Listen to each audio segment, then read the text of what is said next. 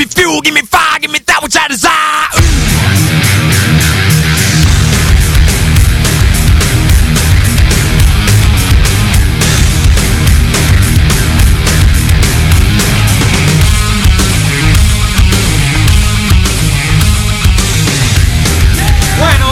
Aquellos que creen que Tom Brady va a ganar el domingo y le están apostando no sé cuánta cosa.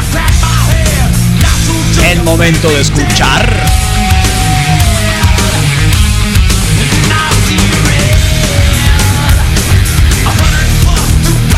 Nación.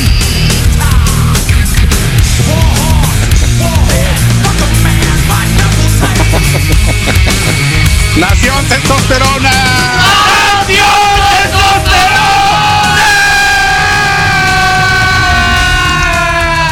Doctor Arriaga, anda desvelado, doctor Arriaga. Fue el doctor No, Valdemar, no. Carlos. Anda, anda desvelado, doctor Ya Arriaga. estoy viendo. ¿Eh? Ya estoy viendo que no me llega ni a los talones. ¿Eh? Anda desvelado, doctor Arriaga.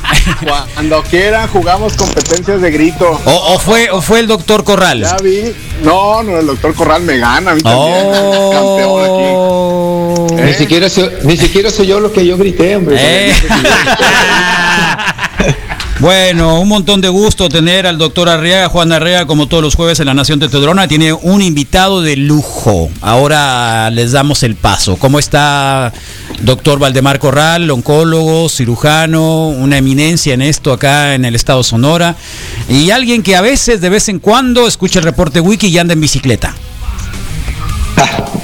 Carlos, muy bien, muchas gracias por la invitación, muchas gracias al doctor Arriaga por, por darnos este espacio y para estar platicando con ustedes acerca pues de algo muy importante que está aconteciendo en el mundo pues en este día 4 de febrero, que es una- un año, un día en que se conmemora o se refuerzan todas aquellas cosas que tienen que ver con la lucha contra el cáncer, ¿no? Y este, tanto las organizaciones mundiales como, como la OPS, que es la organización, digamos, el brazo que, que atiende o que está pendiente de las Américas, en donde estamos nosotros, pues se, realiza una campaña mundial para, para afianzar algunas cosas, para mejorar, para informar, para, para hacer propuestas sobre lo que pudiéramos hacer más adelante para disminuir eh, la mortalidad por cáncer. ¿no? En este año eh, hay un, el, lema que, se que está utilizando OPS y la Organización de la Salud es yo soy y yo voy a. Y de eso quisiera que trabajáramos un poquito nosotros así como ejercicio, ejercicio del programa, para que vayan pensando así. Y al final les pediría a Carlos, a Sí. Misael, Juan y un servidor y los que estén ahí, no sé que quién esté en, en- en- A Rodrigo y Abril también, sí. a Rodrigo y Abril, eh, que, que piensen, hoy, 4 de febrero, eh, Día Mundial de que se conmemora la lucha contra el cáncer, yo soy y yo voy a. Necesariamente, no necesariamente tiene, se está, se está pidiendo que el mundo diga, por ejemplo, te voy a poner un ejemplo muy, muy sencillo. Yo soy Carlos y voy a levantar el teléfono ahorita y voy a hablarle a, a un amigo mío que pasó por este problema y preguntarle cómo está. Claro. Bien. Yo soy y voy a dejar de fumar. Yo soy y voy a hacer este donativo a la Fundación Fulana de Tal para que tenga una mejor eh, eh, oportunidad de atender a, a todos esos pacientes. Entonces el lema de que lanza OPS hoy Ok. es yo soy y yo voy a, independientemente de que se tienen que hacer señalamientos sobre cómo está nuestro sistema, qué podemos hacer. Como introducción les puedo decir, no quisiera que cayéramos mucho en numerales, Carlos, Misael, Rodrigo, Abril, Juan, eh, porque a veces es pesado, ¿no? 20 millones de nuevos casos por año en el mundo, 10 millones de defunciones por cáncer eh, eh, cada año en el mundo. Es mucho. Y no parece que haya una tendencia que, a que pueda bajar. El problema más serio, bueno, es de, hecho lo- los números, esos 20 millones y esos 10 millones, eh, tienen un impacto importantísimo en cada núcleo familiar, en cada familia, en cada hogar, en la economía, etc. todo lo que hemos aprendido y que hemos valorado más ahora con esta situación pandémica, ¿no? pues no tiene que ver con cáncer, pero que sí, sí afecta bastante. Pero el otro problema más serio, Carlos, eh, Misael, Juan, Rodrigo, Abril, es que el 70% de esas defunciones ocurren en países de ingresos medios e ingresos bajos, o sea, donde estamos nosotros. Entonces, eso tiene que ver mucho con, eh, tiene que ver mucho con, con eh, el, otro, el otro apartado que lanza OPS, es igualdad en el acceso a los servicios oncológicos. Tiene que haber eso.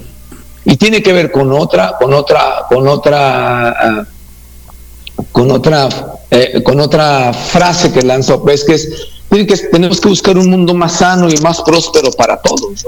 Yo, yo me considero un romántico de la medicina, ¿no? Y, creo que estas enseñanzas que estamos teniendo este año tan, tan difícil para todos, ojalá y aprendamos a ser un mundo más solidario.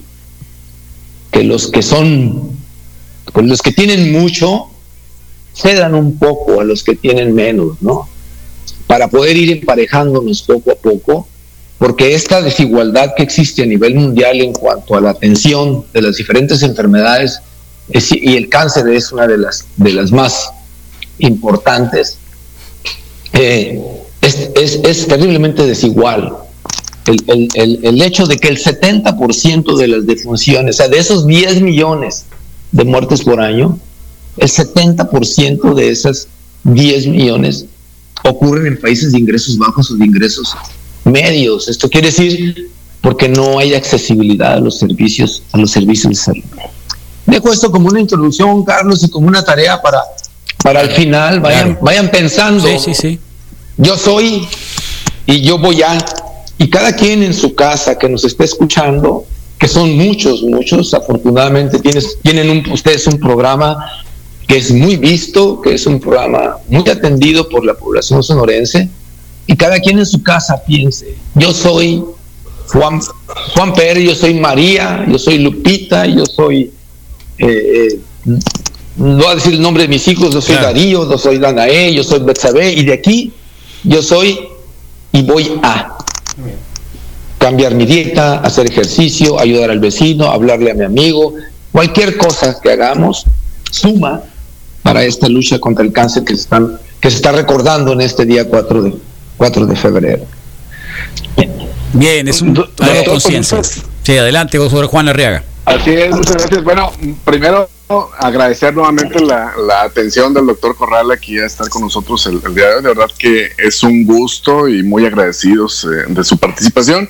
Ah, haciendo un poquito referencia a lo que dice, pues efectivamente 2020, por ejemplo, nuestro país la primera causa de muerte efectivamente siguió siendo las enfermedades cardiovasculares. En segundo lugar se reporta el COVID y en que desplazó al cáncer, que está ahora en el, tercer lugar.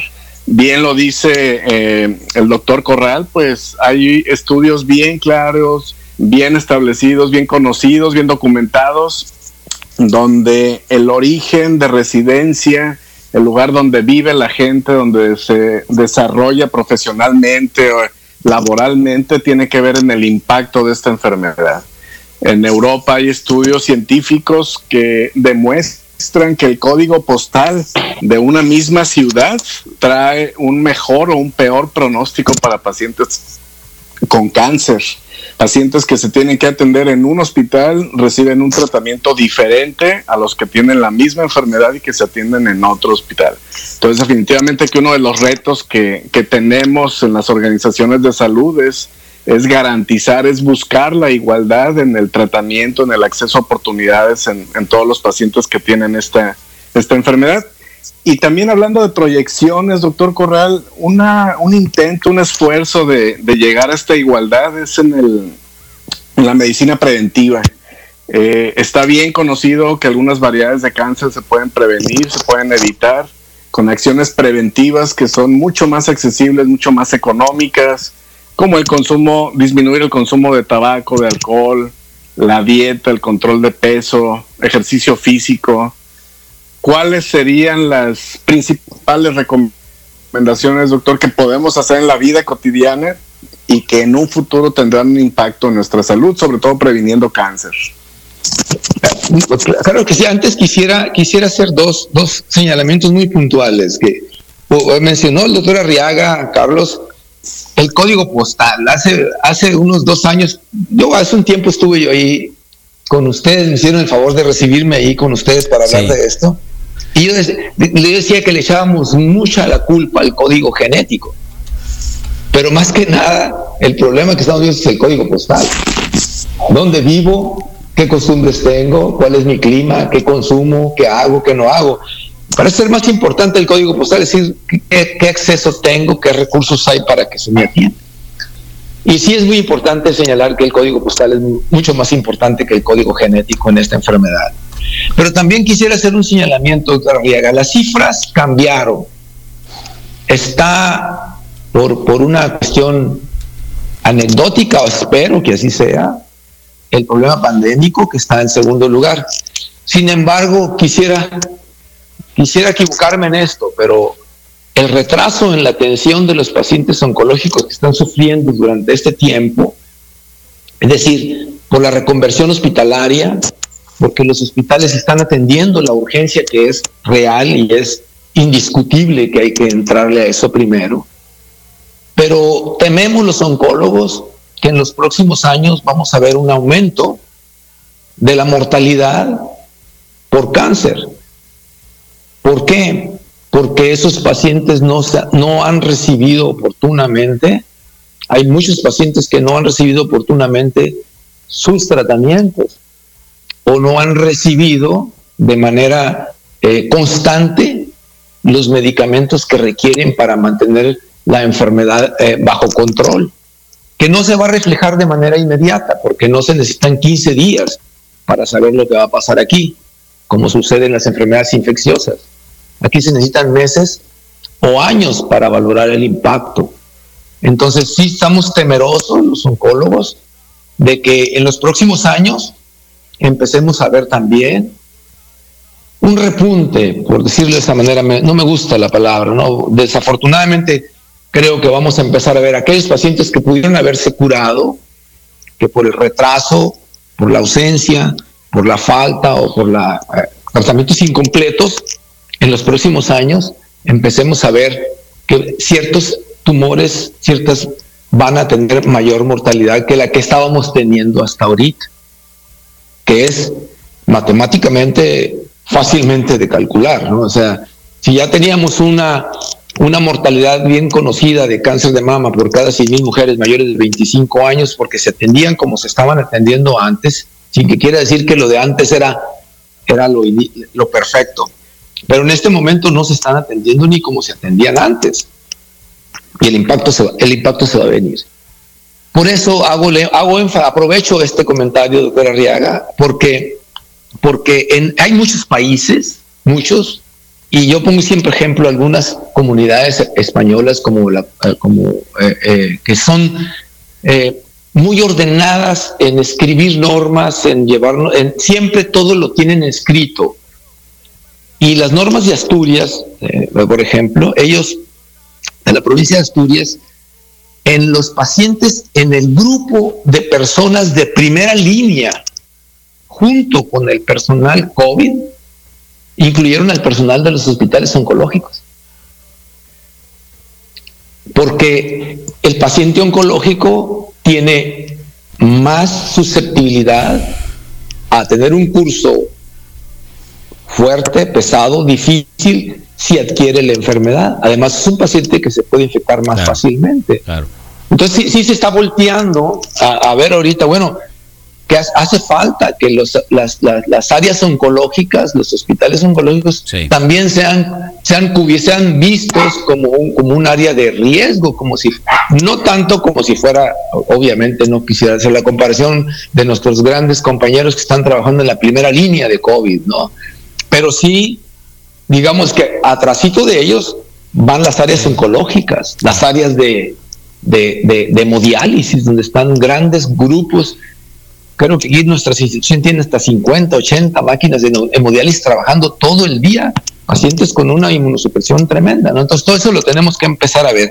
Y eso, eh, hago este señalamiento porque sí, está en segundo lugar ahorita la mortalidad por, por, por, COVID en el estado. Te interrumpo, doctor Corral. Es decir, en México el tema de, digo, te, lo digo porque hemos buscado también en, las, eh, digamos, registros para la vacuna, únicamente están los adultos mayores en este momento. Sabemos que la primera ronda fue nada más para, bueno, fue obviamente y necesariamente para los eh, trabajadores de la salud que están en la primera línea pero no hemos visto, digamos, eh, digamos, elementos claros para saber que esto, que esto pueda ocurrir en los próximos días o semanas, probablemente meses, a la gente que tenga factores de riesgo, específicamente temas de cáncer, no están considerados, ¿no?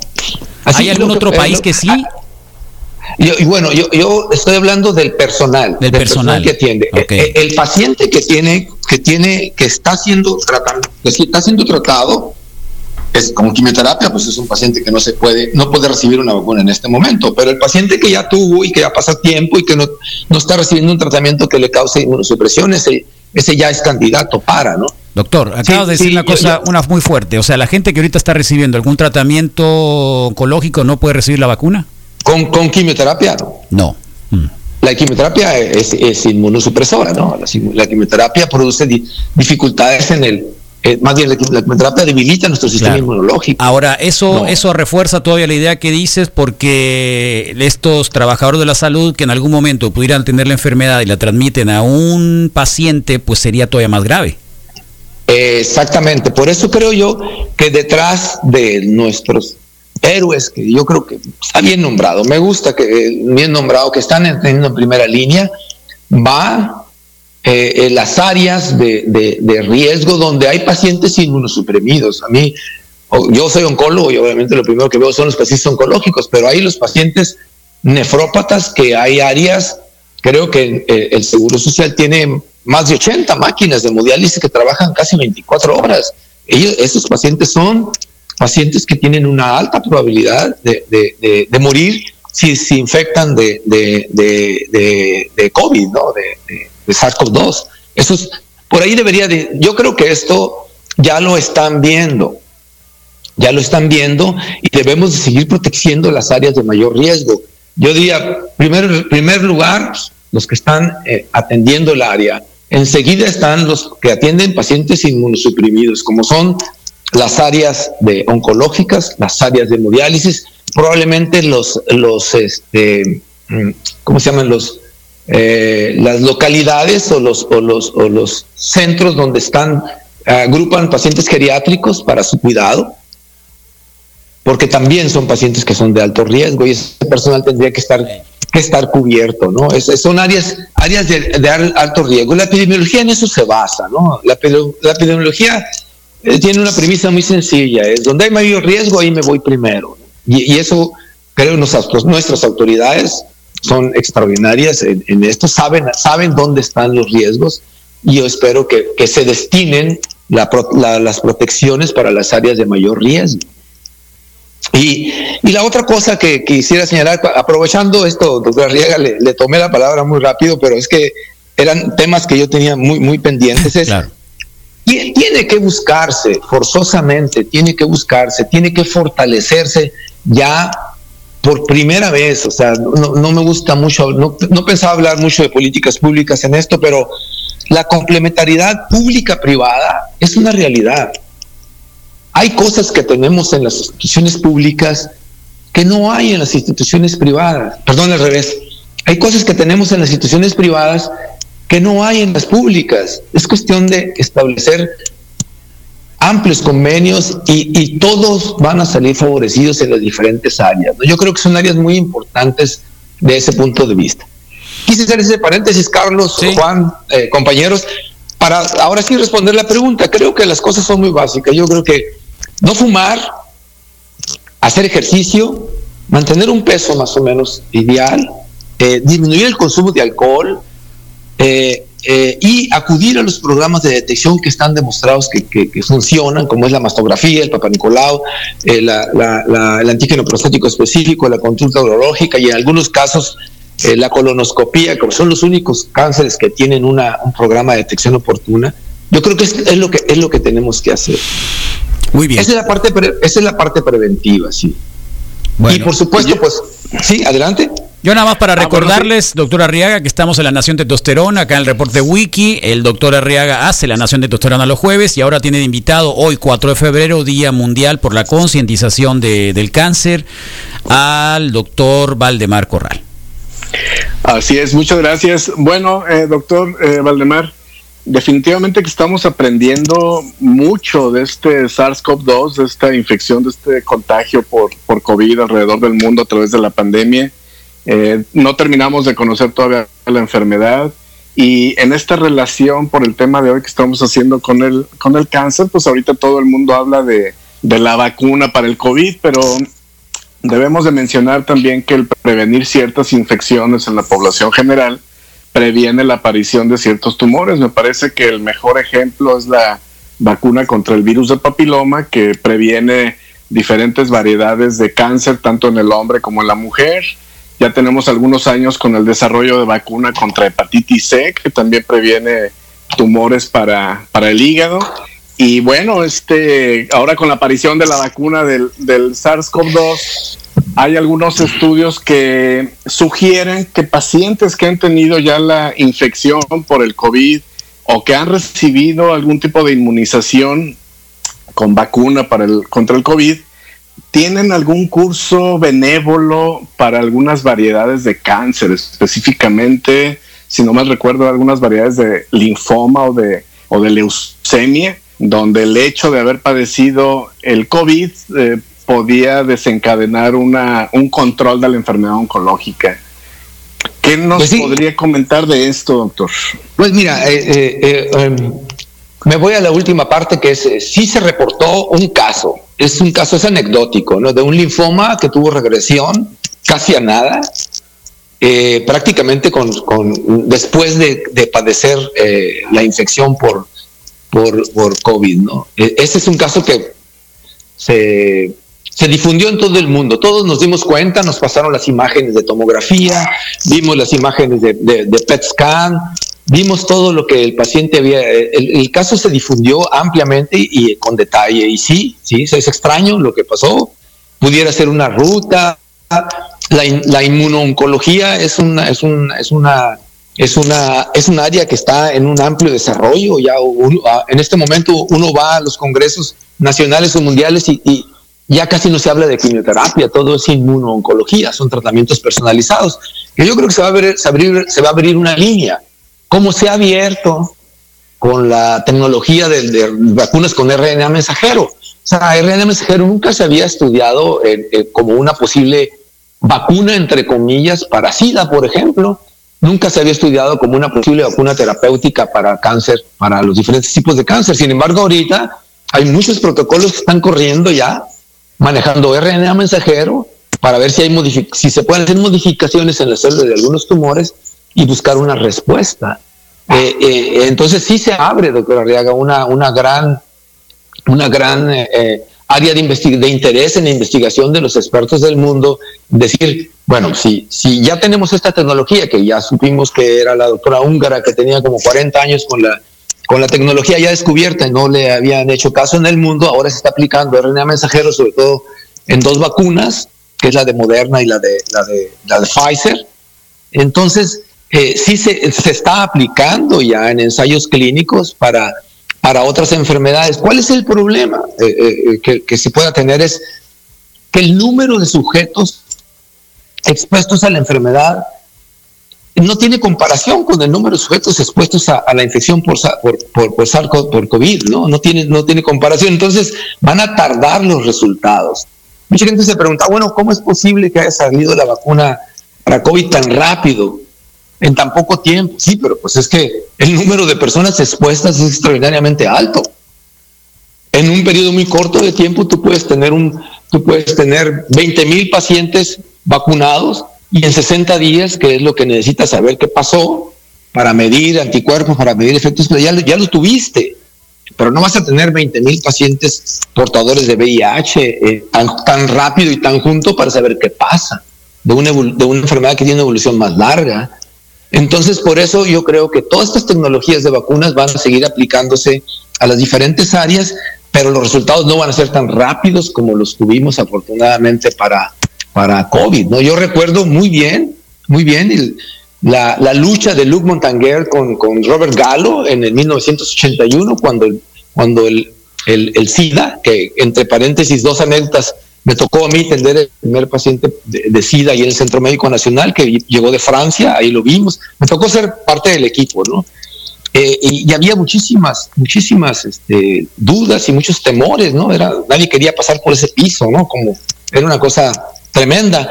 ¿Cuánto duraron en, de, en descubrir la, secuencia genética de, de, de, de bases que tiene el, el virus del de, sí, duraron como 3, 4 años, fue un pleito, fue películas hay acerca de la lucha del virus entre Luke Montaguer y Robert Gallo. Eh, y, y, y, ahora, ¿cuánto se duró en, en, en, descifrar la secuencia? Fueron dos o tres meses. Pero estamos hablando de 40 años de diferencia. 1980 al, do, al 2020 son 40 años de diferencia de la tecnología. Todo lo hace el software, todo lo hace la inteligencia artificial. Rápidamente vieron la, la secuencia y rápidamente se empezaron a, tra a trabajar con la, con la posibilidad de una, de, de, una vacuna. Entonces yo creo, afianzando la, la, respuesta a tu pregunta, es, yo creo que sí se abre un camino en la inmunoncología acerca de aplicación de nuevas tecnologías, sobre todo de RNA mensajero, que muy probablemente les empezamos a ver, pero no tan rápido, porque el número de sujetos expuestos a la enfermedad no es tan, no es en un periodo tan corto como es eh, la infección por, por, este virus, eh, eh, va a tardar más años en poder acumular grupos grandes de pacientes para poder saber cómo les fue y cómo les fue a corto, a mediano y a largo plazo. Pero sí se abre un camino muy, muy importante para eso. Sí, de definitivamente que la línea del tiempo es bien interesante, ¿no? La palabra cáncer es una palabra impactante, es una palabra peligrosa que a todos nos, nos da temor. Pero pues definitivamente que viéndolo en retrospectiva, a lo mejor hace 20, 30, 40 años, la tecnología, la investigación, la ciencia hace que haya un aumento en la supervivencia, un aumento en la, en la mejora de los tratamientos, en la mejora del diagnóstico. Y esto poco a poco ha venido a, a lograr que algunas variedades de cáncer ya puedan ser prevenibles, algunas puedan ser curables y algunas variedades de cáncer también pueden hacerse crónicas, que el paciente se pueda mantener en tratamiento, en seguimiento, en vigilancia y que esta enfermedad pues no, no ponga en peligro la vida. Lo que yo pienso es que todavía no logramos erradicar ese, ese tabú o esa mala asignación que le hacemos a la palabra cáncer. Y pongo un ejemplo, cuando alguien está haciendo un comentario malo de alguna, de alguna organización, por ejemplo, hay quien dice el cáncer de la sociedad o el cáncer de la política. Sí, peyorativo, ¿no? Es, esta enfermedad eh, o este paciente murió de esta penosa enfermedad que es el cáncer. Bueno, pues ninguna enfermedad es gloriosa, ninguna enfermedad es presumible y, y esta asignación que le damos a, a, este diagnóstico, pues todavía hace que mucha paciente, a muchos pacientes les dé vergüenza ir al consultorio del oncólogo, les dé vergüenza compartir su experiencia alrededor de esta enfermedad. Bien, sí, a, a, me, me, Carlos mencionó el, el doctor Arriaga dos palabras, curable y crónico, son claves en, la, en, en, en este escenario. Y lo hago muy rápido. El 80% de los niños que tienen cáncer, si reciben el tratamiento adecuado, completo y a tiempo, se cura. 80%. 80%. Por eso es tan importante wow, que, haya, que haya igualdad y que haya accesibilidad en los servicios. Es decir, que todos accedan, in, independientemente de la, del estatus socioeconómico, que todos accedan. Es muy importante. El 60% de los, de los adultos, si tienen el tratamiento adecuado, se curan. Estamos hablando que metemos en, en, la mezcla etapas tempranas, intermedias y avanzadas. Ahora, si, si nada más metemos etapas tempranas, el 90% se cura, ¿no? Pero estoy, estoy hablando de un global, niños con cáncer, con el tratamiento completo, adecuado, sin restricciones, sin retrasos, sin, sin omisiones, porque por cuestiones económicas. El 80% se cura. Entonces la expectativa es muy buena. Es decir, ¿qué necesitamos? que tengan acceso Claro. a esos tratamientos mediante como, como, como le quieran hacer, y eso ya está en manos de, de nuestros gobiernos. Yo pienso que lo primero que tiene que hacer es aumentar el PIB para salud, y bueno, ya- ya- mayor no presupuesto, pues. Mayor presupuesto, a eso se Así refiere, es, ¿no? Mayor sí, porque, presupuesto. sí, porque, porque programa sin presupuesto, Carlos, es demagogia. Sí, claro. Si yo digo, voy a bajar la mortalidad Propaganda. por cáncer y a ver, ¿cuántos pesos tienes para, para... No, bueno, es que con lo que teníamos el año pasado, no, no, espérame tantito, eso no, no- eso no funciona así. La- nomás tenemos ejemplos de accesibilidad. España tiene cinco aceleradores lineales por cada millón de habitantes. Sí. Bélgica tiene cuatro aceleradores lineales por cada millón de habitantes. México tiene, tiene medio acelerador lineal por cada millón de habitantes. Tomando público y privado. Sí. Sí, sí, no hay. No o sea, sumando los dos. ¿Te refieres, a, te, te refieres, doctor, al aparato este Ah. que hay para, para la te- detección de, de, de células para la radiación, Sí, para, ah, bien, para la radioterapia, radiación, para, para la la- radioterapia. para el tratamiento con radiaciones. O sea. Eh, nos falta invertir aquí. Aquí, Sí. afortunadamente, lo- los esfuerzos que está haciendo la medicina privada de tener más equipo, hay que sumarlo al esfuerzo de la medicina pública. Claro.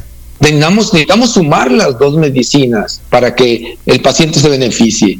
Entonces, si nosotros tenemos todo, si, perdón, si el paciente tiene todo, los medicamentos a tiempo, sin falta, tiene 80% de curarse los niños. O sea, a mí me, eh, eh, es un área de, de mucho impacto los niños con cáncer.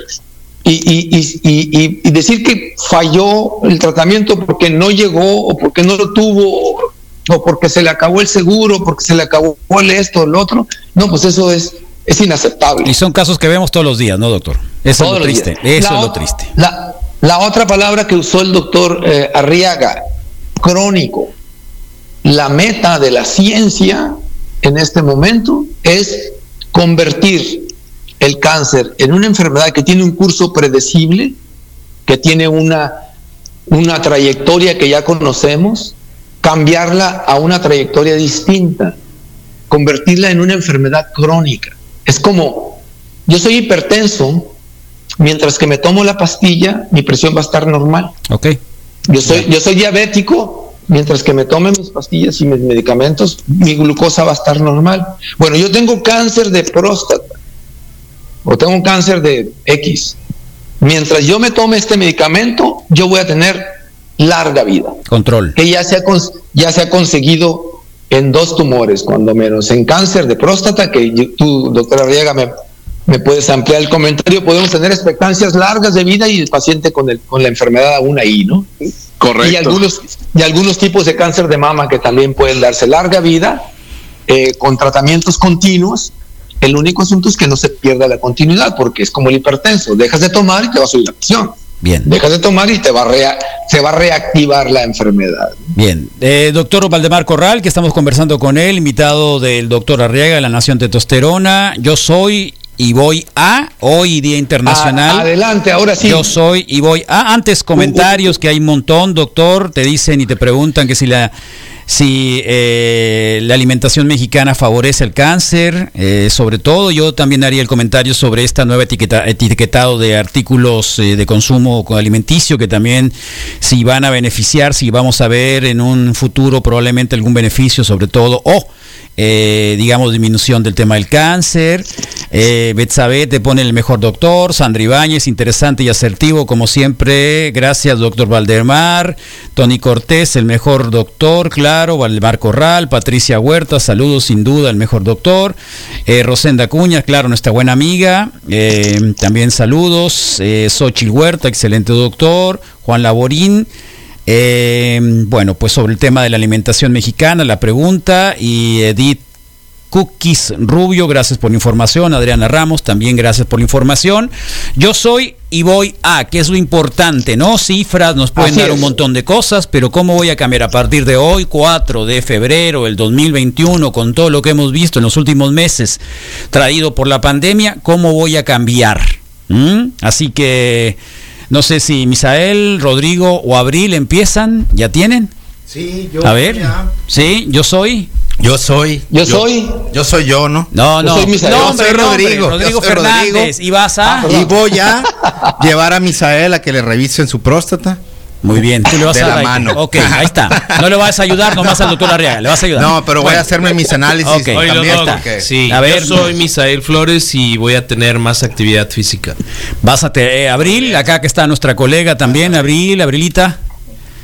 Yo soy Abril y voy a recordarles a mis amigas que se autoexploren. Autoexploren, mujeres, pobre todo. Bien, Bien, bien muy hecho. bien. Bien, Abril. Y yo soy Carlos Aparicio y también voy a hacerme el examen de próstata que tengo olvidado el doctor Arriaga hace un, un par de años.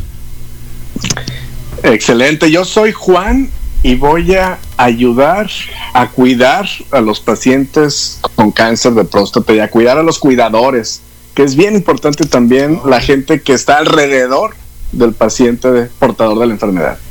Muy bien, así que también la Bueno, gente que está en el público nos puede dar a conocer esto, este es el lema, esta es la causa, la OPS lo dijo el doctor eh, Corral hace un momentito, yo soy, Qui- Quisiera, decir, yo, yo Sí, soy, adelante. Sí, yo claro. soy, yo soy el doctor Corral y voy a seguir preparándome y estudiando mucho para que mis pacientes reciban la mejor atención y peleando siempre porque las instituciones donde trabajamos, Sí, yo claro. soy, cada vez tengan mejores servicios para la atención de nuestros pacientes oncológicos. bien, pues agradecido doctor Corral, Valdemar Corral, doctor Arriaga, ¿quieres pedir?